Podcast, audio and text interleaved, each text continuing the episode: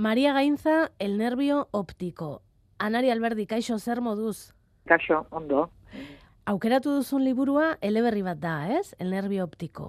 Zakit, eleberria dan. Ah, ez? E, bueno, itzengo dugu gero. Narrazio etenak bezala die, zakit, eleberri bat. Bueno, zakit, zer dan eleberri bat.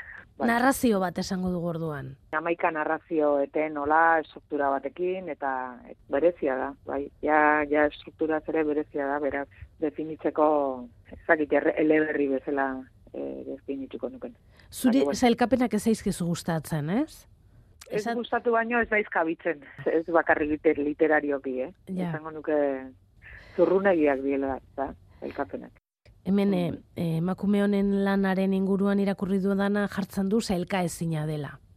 Bueno, eh, eh, bueno, liburuak amaika eh, ipuin, amaika narrazio labur bezala ditu, eta bueno, el nervio optiko da, hori zuk esan bezala zen burua, eta bueno, badauka hortik ere, naiz da hori narraziotako baten azaltzean. Eta denak desberdina dira, baina denak pixkate struktura bera jarraitzen dute.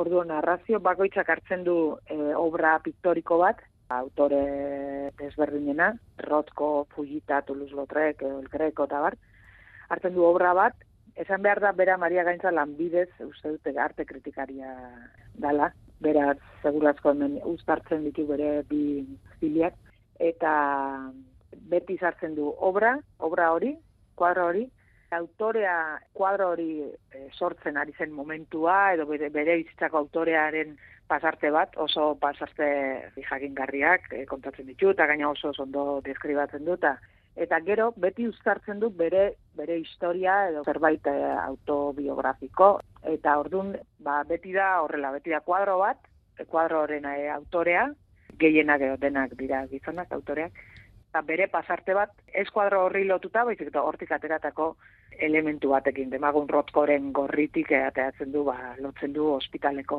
e, odol ezagizer batekin ez?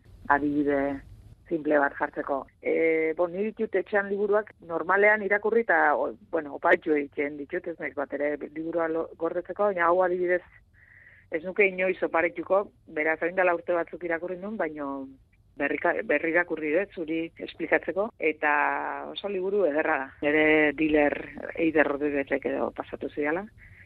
Berez 2000 eta amazazpiko liburua da, nagramakoa, eta Ni asko asko gustatu zait berriro ere liburua. Olako familia aberats bateko alaba e, Argentinan eta ederra da irakurtzeko bai. Eta ondo josten ditu gauza guztiak? Bai, oso ondo lotzen ditu, bai. Hau bere lehenengo bai. lana izan zan, ez? Literatur lana.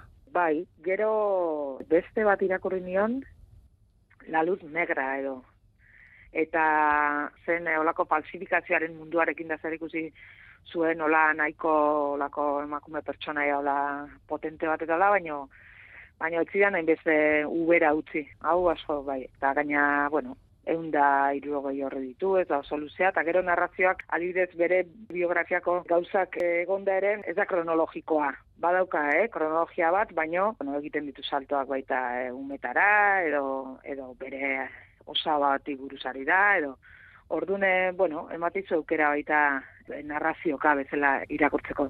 Eta gero, ematizaitu ariketa eder batea, eta da, e, aipatzen dituen obrak arte munduan, bueno, ematizaitu bilatzera, ez?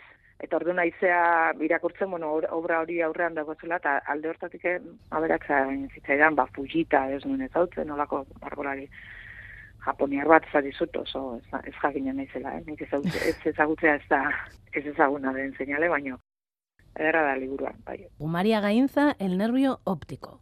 Bai. Urrengo arte. Bai, urrengo arte.